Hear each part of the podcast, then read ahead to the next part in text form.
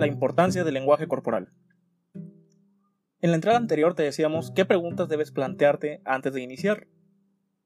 Hoy te hablaremos sobre la importancia de la comunicación no verbal, un factor muy importante, pero también muy descuidado por los instructores. Cuando hablamos de comunicación no verbal, nos referimos a todos aquellos movimientos que hacemos con el cuerpo, a las expresiones faciales, a la velocidad, tono y volumen de la voz. De acuerdo a un estudio realizado por el doctor Albert Meravian, un estudio por cierto algo limitado, pero que actualmente muchos investigadores toman de referencia, nos dice que de un 100% de lo que equivale a la comunicación, solo un 7% corresponde a la parte verbal. En otras palabras, a lo que decimos. Y un 93% corresponde a lo no verbal, desglosado de la siguiente manera. 55% lenguaje corporal, movimientos y expresiones, 38% para lenguaje, tono, velocidad, volumen de la voz. ¿A qué queremos llegar con todo esto?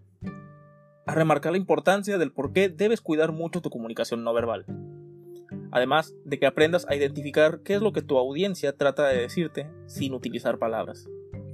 Te brindaré algunos tips que te ayudarán a utilizar la comunicación no verbal a tu favor, para que puedas captar la mayor atención de tu audiencia. Número 1. Al iniciar tu presentación, siempre da la cara a los asistentes.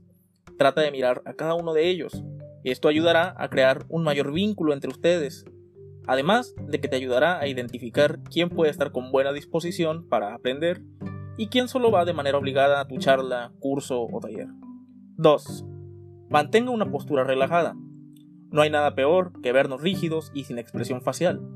Esto lo único que ocasiona es robotizar nuestros movimientos y generar una barrera entre nosotros y el participante. Recuerda que el tema es tuyo y que te preparaste para estar ahí. Número 3. Camine hacia los participantes. Si no te encuentras en un escenario alto, procura caminar un poco cerca de los participantes. Esto para generar que aquellos que se encuentren más retirados de donde está usted logren escucharlo. Número 4. Evita leer los apoyos visuales. Si tienes proyectada una presentación en PowerPoint o escrito algo en el pintarrón, no es adecuado que se ponga a leer las diapositivas. Se supone que dominas el tema. Entonces, ¿qué mensaje le estará dando al participante cuando usted se agarre a leer? Pues que no sabe. Número 5. Evite movimientos distractores. ¿Cuántas veces la ansiedad nos juega mal y cuando tenemos un bolígrafo de botón estamos presionándolo a cada momento, o aquellos que usan lentes se los quitan y se los ponen repetidas veces. Los ejemplos anteriores son distractores, y lejos de generar la atención hacia su presentación, el participante solo estará pendiente de cuándo se quite y se coloque los lentes, o cuántas veces acomoda el saco. Por eso, en el punto 1, le recomendamos que trate de relajarse. Bueno amigos, con esto concluimos la entrada el día de hoy. Si requieren más información sobre cómo ser un instructor, no te olvides de dejar tus comentarios o contactarnos en nuestro correo. Hasta la próxima.